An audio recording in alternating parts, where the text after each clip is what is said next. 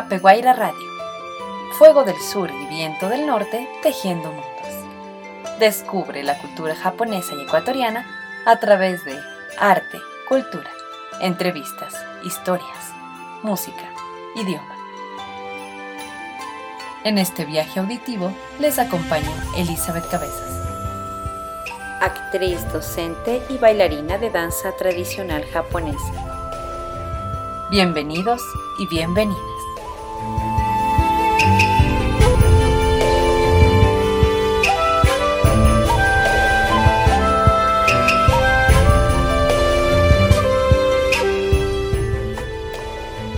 Estimados y estimadas escuchas, en nuestro programa número 12 compartiremos en nuestra sección Abrazo de Raíces, Sendas de Oku de Matsuo Basho.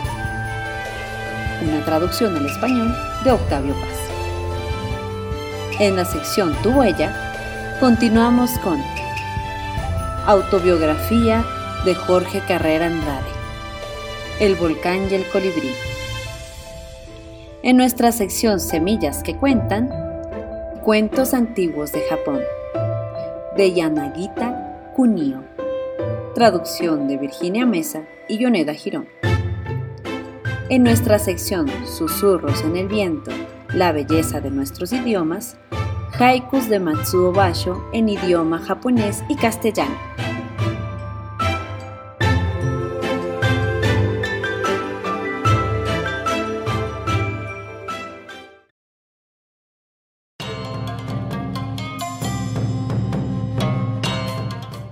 Abrazo de raíces.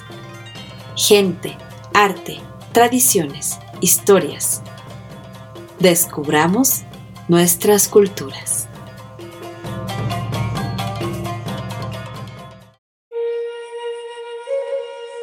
Sendas de Oco. Los meses y los días son viajeros de la eternidad. El año que se va y el que viene también son viajeros para aquellos que dejan flotar sus vidas a bordo de los barcos o envejecen conduciendo caballos, todos los días son viaje, y su casa misma es viaje. Entre los antiguos, muchos murieron en plena ruta. A mí mismo, desde hace mucho, como jirón de nube, arrastrado por el viento, me turbaban pensamientos de vagabundeo. Después de haber recorrido la costa durante el otoño pasado, volví a mi choza, a orillas del río, y barrí sus telarañas. Allí me sorprendió el término del año. Entonces me nacieron las ganas de cruzar el paso Shirakawa y llegar a Aoku, cuando la niebla cubre el cielo y campos.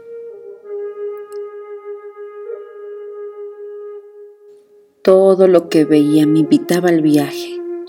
Tan poseído estaba por los dioses que no podía dominar mis pensamientos. Los espíritus del camino me hacían señas y no podía fijar mi mente ni ocuparme en nada. Remendé mis pantalones rotos, cambié las cintas a mi sombrero de paja y unté moca quemada en mis piernas para fortalecerlas. La idea de la luna en la isla de Matsushima llenaba todas mis horas. Cedí mi cabaña y me fui a casa de Sampu para esperar ahí el día de la salida. En uno de los pilares de mi choza colgué un poema de ocho estrofas. La primera decía así. Otros ahora. En mi choza mañana. Casa de muñecas. Partida. Salimos el 27 del tercer mes. El cielo del alma, envuelto en vapores, la luna en menguante y ya sin brillo, se veía vagamente el monte Fuji. La imagen de los ramos de los cerezos en flor de bueno y yanaka me entristeció y me pregunté si alguna vez volvería a verlos.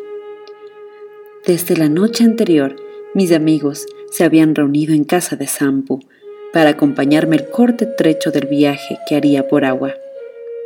Cuando desembarcamos en el lugar llamado Senju, Pensé en los tres mil ri de viaje que me aguardaban y se me encogió el corazón.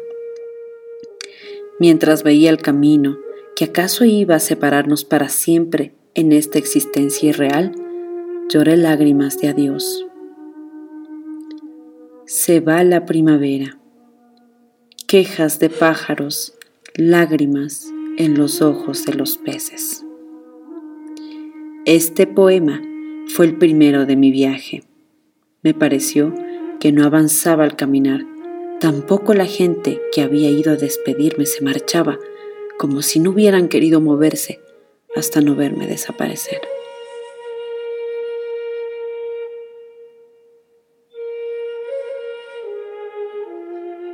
La Posada de Soca. Sin muchas cavilaciones decidí en el segundo año de la era Genruko, 1689, emprender mi larga peregrinación por tierras de Ou. Me amedrentaba pensar que, por las penalidades del viaje, mis canas se multiplicarían en lugares tan lejanos y tan conocidos de oídas. Aunque nunca vistos, pero la violencia misma del deseo de verlos disipaba esa idea y me decía, he de regresar vivo. Ese día llegué a la posada de Soca. Me dolían los huesos, molidos por el peso de la carga que soportaban. Para viajar debería bastarnos solo con nuestro cuerpo. Pero las noches reclamaban un abrigo, la lluvia, una capa, el baño, un traje limpio, el pensamiento, tinta y pinceles. Y los regalos, que no se pueden rehusar. Las dádivas estorbaban a los viajeros. Muro no Yashima. Visitamos el santuario de Muro no Yashima.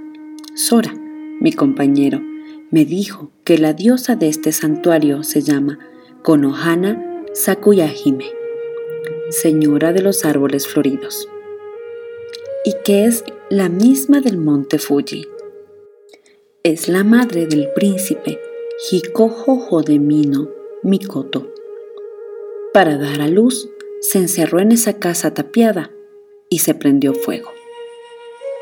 Por eso el santuario se llama Morono Yashima, que quiere decir horno de Yashima. Así se explica la costumbre de mencionar al humo en los poemas que tienen por tema este lugar. También se conserva una tradición que prohíbe comer los peces llamados konoshiro.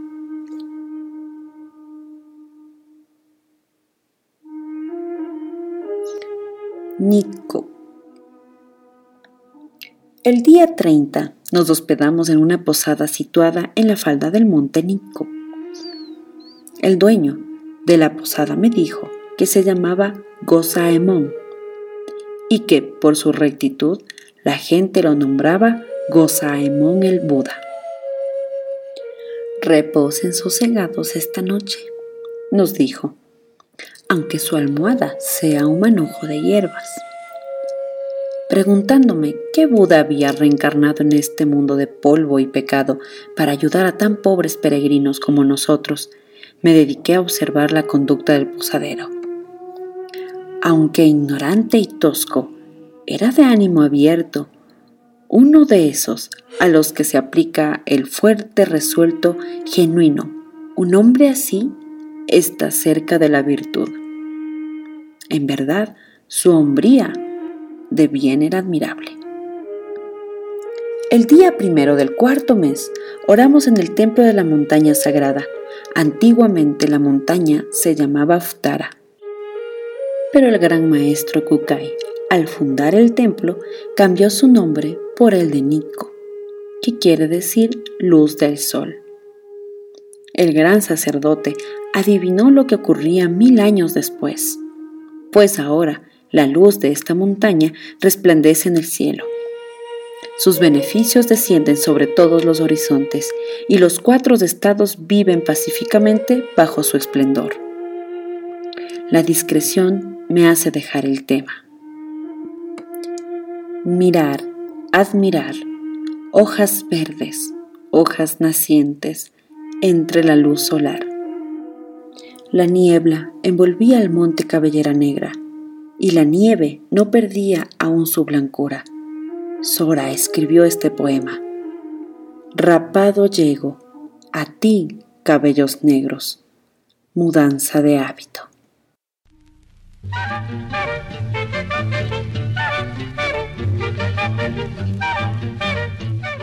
Tu huella. Semblanzas, opinión, sentires, memorias. Un punto de encuentro con nuestros invitados e invitadas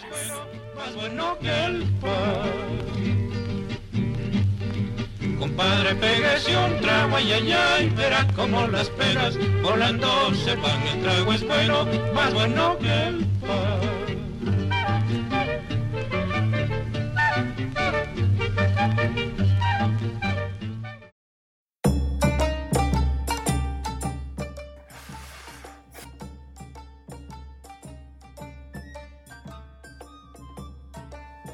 El poeta ecuatoriano Jorge Carrera Andrade redescubrió por su cuenta el haiku y publicó un precioso libro, Microgramas, en Tokio, 1940. Octavio Paz, en su prólogo de la traducción al español de Las sendas de Oco.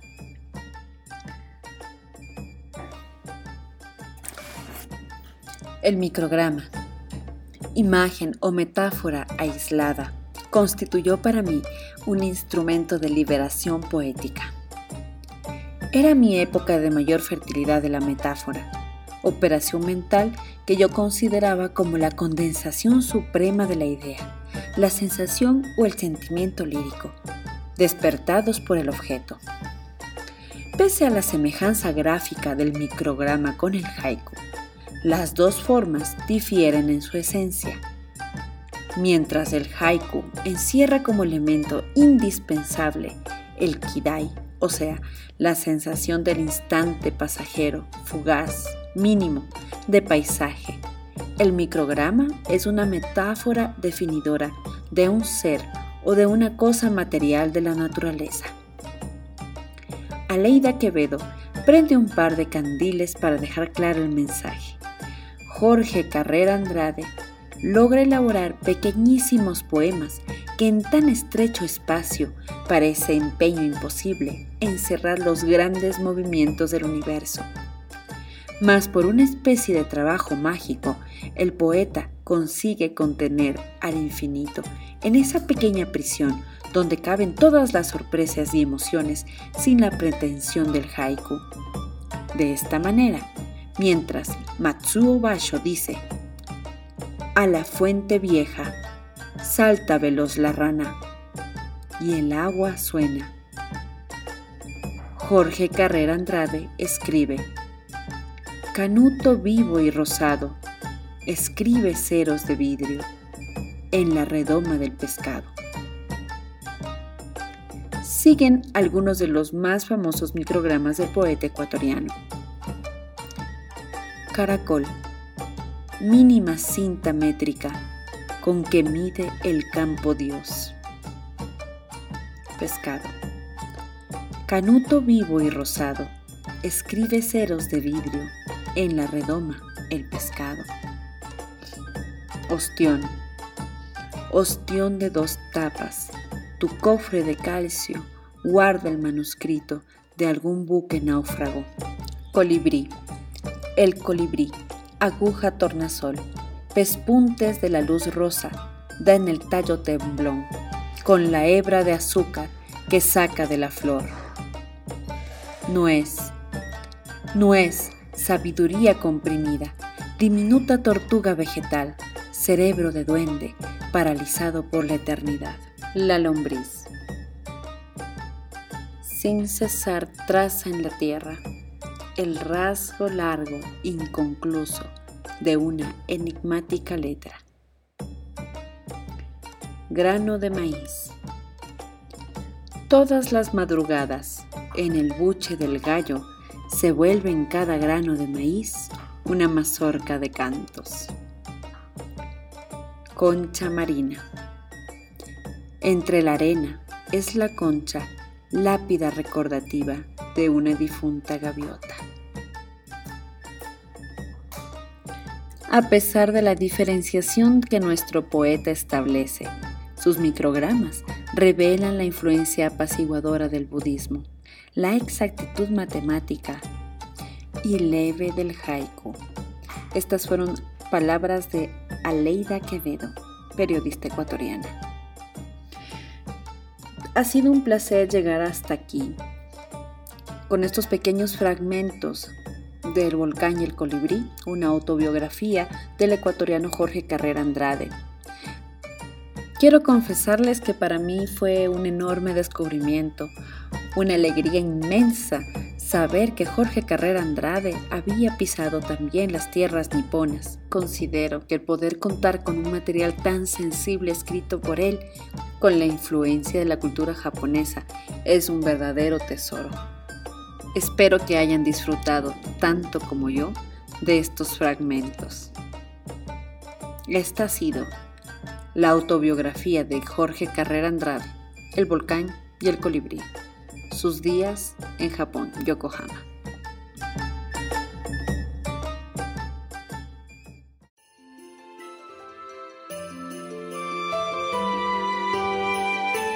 Apeguaira Radio es realizado gracias al apoyo de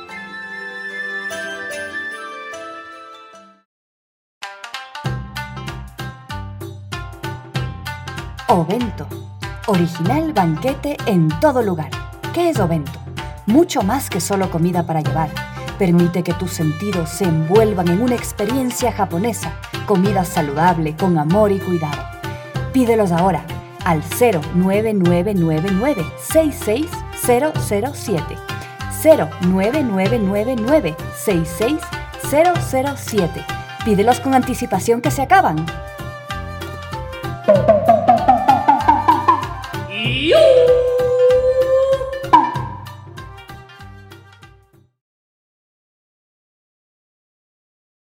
Hoy の日本語クラスを始めます。今日のテーマは挨拶です。テーマでおい、es saludo。おはようございます。おはようございます。Otra vez. おはようございます。Muy bien. おはようございます。Significa ¿Quieres aprender el idioma japonés. desde cero? Esta es tu oportunidad. Clases online personalizadas para niños y adultos con Nomura Sensei. Cuatro clases de una hora al mes por un valor de 60 dólares. Nomura Sensei se adapta a tu horario. Contáctanos 09999 66007 09999 66007. Minasan, omachi shitemasu.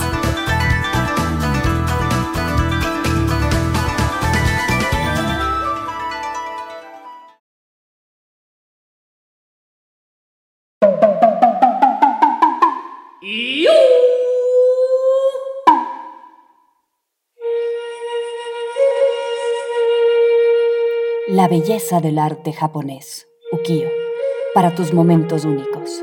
¿Qué es ukiyo? Un mundo fugaz. Productos que se caracterizan por sus diseños basadas en obras de arte japonesas. Ukiyo, esta marca combina diversos diseños entre diferentes artículos que llenan tus ambientes y momentos de belleza a lo japonés. Síguenos en nuestras redes sociales, Ukiyo Arte Japonés, o llámanos al número 09999 66007 09999 66007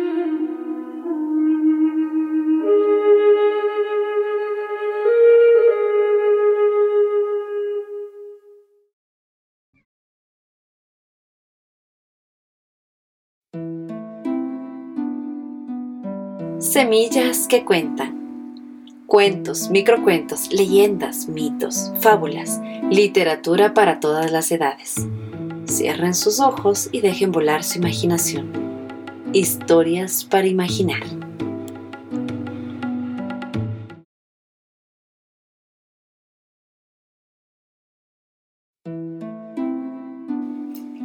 El dios de la montaña y el niño.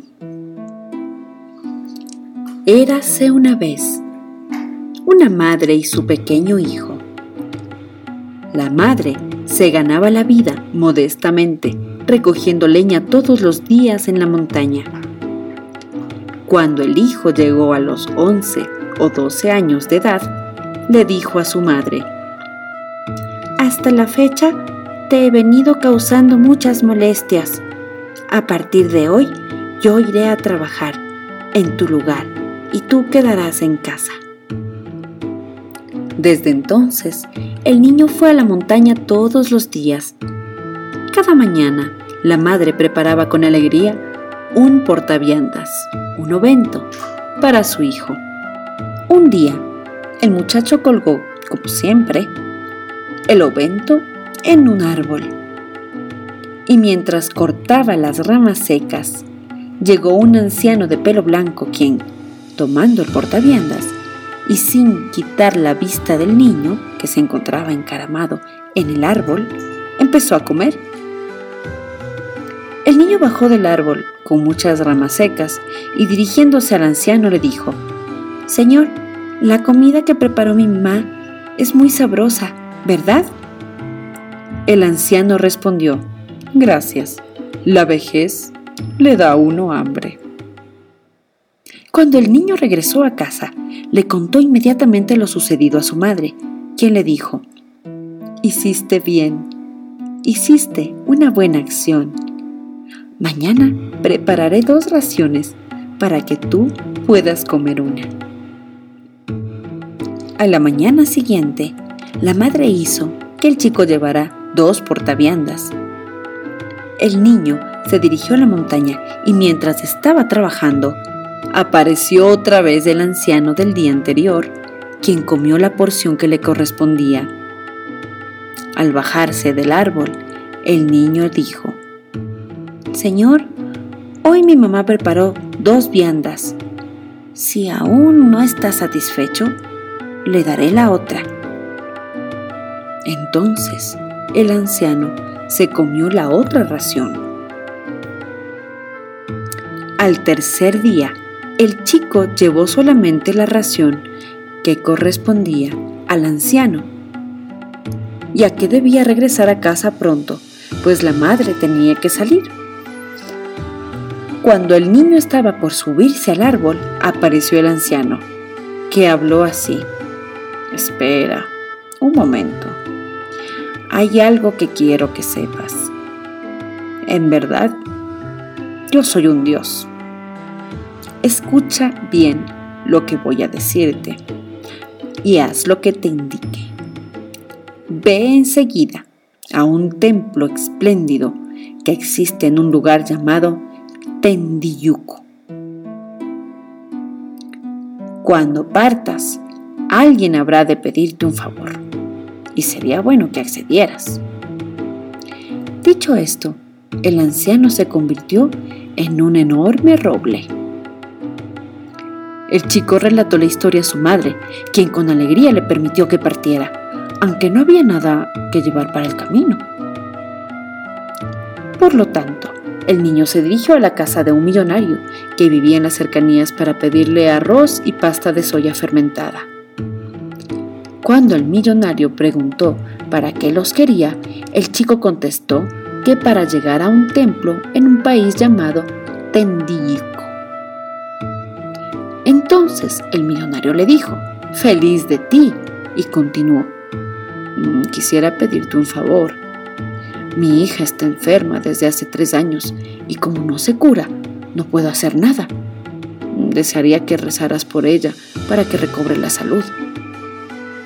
El niño contestó, sí señor, así lo haré. Después de recibir el arroz y la soya fermentada, salió camino a Tendiyuco. Al caer la noche, llegó a una residencia majestuosa donde pidió permiso para pernotar. Cuando el señor de la casa le preguntó a dónde iba, el niño contestó que estaba en camino a Tendiuco y le explicó las razones. El señor le dijo, ¡qué bueno! La verdad es que esta casa ha estado dedicándose al cultivo y venta de la flor sandán, Pero recientemente se secaron dos árboles, el más viejo y su primer retoño, y ahora no sé qué hacer. Solo el que le sigue da flores. Por favor, si vas al templo en Teniyuku, pide para que vuelvan a florecer mis dos árboles. El niño nuevamente aceptó hacerlo. A la mañana siguiente le prepararon algo para que comiera en el viaje en el momento de salir el dueño de casa le advirtió que en el camino se encontraría con un gran río que no tenía puente. ¡Ay, qué problema! El chico estaba confuso sin saber qué hacer. En ese momento vio que en la orilla opuesta caminaba una mujer espantosa, con la cara tan hinchada que no se le podían distinguir con precisión los ojos ni la nariz. El chico se dirigió a ella en voz alta. Oiga, ¿cómo puedo cruzar este río? La mujer de manera extraña y con rapidez cruzó el río, llegó a la orilla donde se encontraba el niño y le preguntó por el lugar a donde se dirigía. Después de escuchar la historia, la mujer habló así. Yo he vivido mil años en la tierra, mil años en el mar y mil años en el río. La verdad es que no soy un ser humano. Quisiera volver al cielo, pero no sé de qué manera hacerlo. Como ves, tengo los ojos y la nariz ocultos por la hinchazón y camino sin rumbo por esta tierra. ¿No me harías el favor de preguntar a los dioses de Teñico qué debo hacer para regresar al cielo? Tan pronto como el chico le prometió hacer lo que le pedía, la mujer lo cargó sobre su cabeza y en un instante llegó a la orilla opuesta, cruzando el río con ligereza. El niño, lleno de regocijo, observó a lo lejos un magnífico templo. Cuando llegó a él, encontró al anciano que poco tiempo atrás había visto en la montaña, quien le preguntó, ¿cuántos días tardaste en llegar aquí? El niño respondió, solo una noche. El anciano volvió a preguntarle, ¿no te pidieron nada en el camino? El niño le habló, en primer lugar, de la hija del millonario. El anciano dijo entonces, ah, si se trata de eso, el millonario deberá reunir a todos los empleados de su casa y a los hombres de los alrededores y hacer que su hija les dé de beber. Si decide entregar toda su riqueza al hombre a quien ella ofrezca la copa, su hija se aliviará inmediatamente. Cuando el niño le habló de la flor de Sandán, el anciano le explicó lo siguiente. Antiguamente, los antepasados de esa familia enterraron una olla de oro al pie de cada uno de esos árboles pero los descendientes no lo saben. Por eso hice que se secaran las hojas para poder desenterrar las ollas. Cuando las saquen, tú quédate con una de ellas y la otra será para la familia. Entonces los árboles volverán a brotar. ¿No te pidieron nada más? preguntó el anciano. Cuando el niño se refirió a la mujer fea, el anciano le dijo, Cuando la veas, dile que si regala a una persona una de las bolas de Nindu que se ha guardado tan codiciosamente, podrá subir al cielo en cualquier momento. Y luego preguntó, ¿eso es todo lo que te pidieron? El niño respondió afirmativamente y entonces el anciano se convirtió otra vez en un gran roble. El niño emprendió el camino de regreso y cuando llegó al río la mujer fea que lo estaba esperando le preguntó por la respuesta de los dioses. El niño dijo, primero ayúdame a cruzar el río y luego te contestaré. La mujer, como la vez anterior, colocó al chico sobre su cabeza y cruzó el río rápidamente. Ya del otro lado, el niño habló así. Tú tienes dos bolas, ¿verdad? En vez de guardarlas con tanta avaricia, dame una. Si lo haces, podrás subir al cielo en cualquier momento. En el momento en que la mujer le entregó una de las bolas, a lo lejos se oyó un fuerte y espantoso ruido y el lugar se cubrió instantáneamente de neblina. Lleno de pavor, el niño salió a la carrera. Finalmente, cuando ya estaba lejos, miró hacia atrás y vio que la niebla se había despejado mientras una columna de agua subía hacia el cielo. Sobre la parte superior del chorro iba la mujer. El niño guardó en el pecho la bola que se le había dado a la mujer y se dirigió a la casa de las flores de Sandán. Al llegar, contó lo que había escuchado al dueño y éste inmediatamente comenzó a cavar al pie de los árboles. Entonces aparecieron dos ollas de oro. No bien entregó una de ellas al niño, los árboles secos empezaron a brotar. El chico, muy contento con la olla de oro, se puso en marcha hacia su casa y una vez allí visitó al vecino millonario. El niño refirió lo que le habían dicho el anciano al millonario y éste reunió en su casa a todos los hombres, tanto empleados como vecinos, e hizo que su hija le sirviera una bebida, pero ella no mostró ningún entusiasmo. El millonario se dirigió al niño que acababa de regresar. Tú también eres hombre. Por favor, acepta la copa, le dijo. Cuando el muchacho se paró frente a la joven, ésta tomó con presteza una copa y se la ofreció. Viendo que él no aceptaba la copa, el millonario le suplicó, Este es el deseo de los dioses, por favor, acéptala. Finalmente la recibió. Entonces la hija recobró la salud al instante y poniéndose de pie, empezó a bailar. Pasado el tiempo, el muchacho fue a vivir a la casa del millonario con su madre, se casó con la joven y todos vivieron felices para siempre.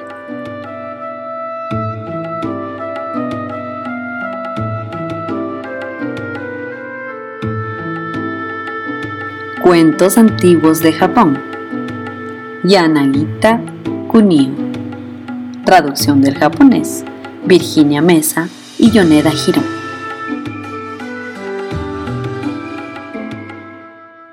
Semillas que cuentan, porque el poder de imaginar nos hace infinitos.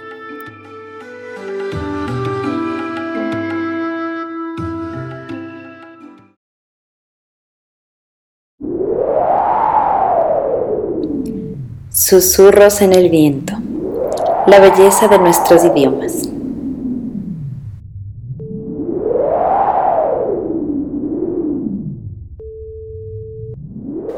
織物火山天の川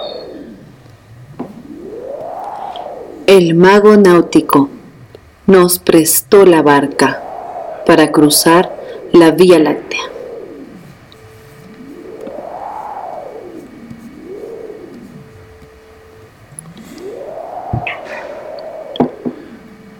Tsuka mo ugoke.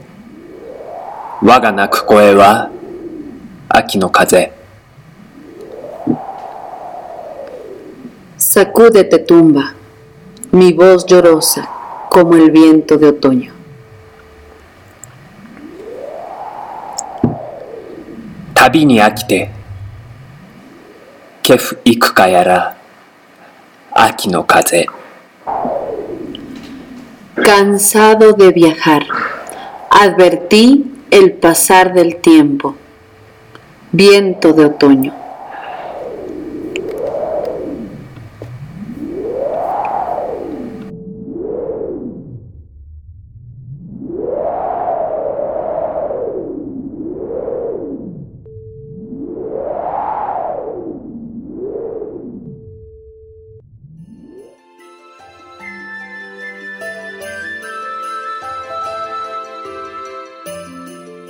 Apeguaira Radio, Fuego del Sur y Viento del Norte tejiendo mundos.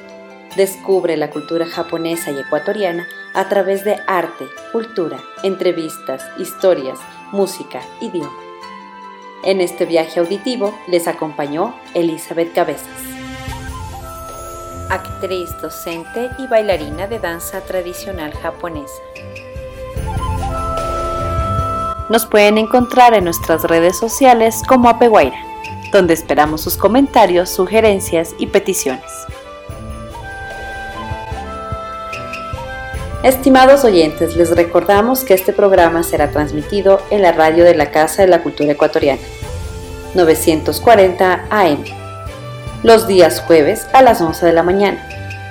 Gracias por escucharnos. Esperamos que hayan disfrutado de nuestra compañía. Hasta el próximo programa.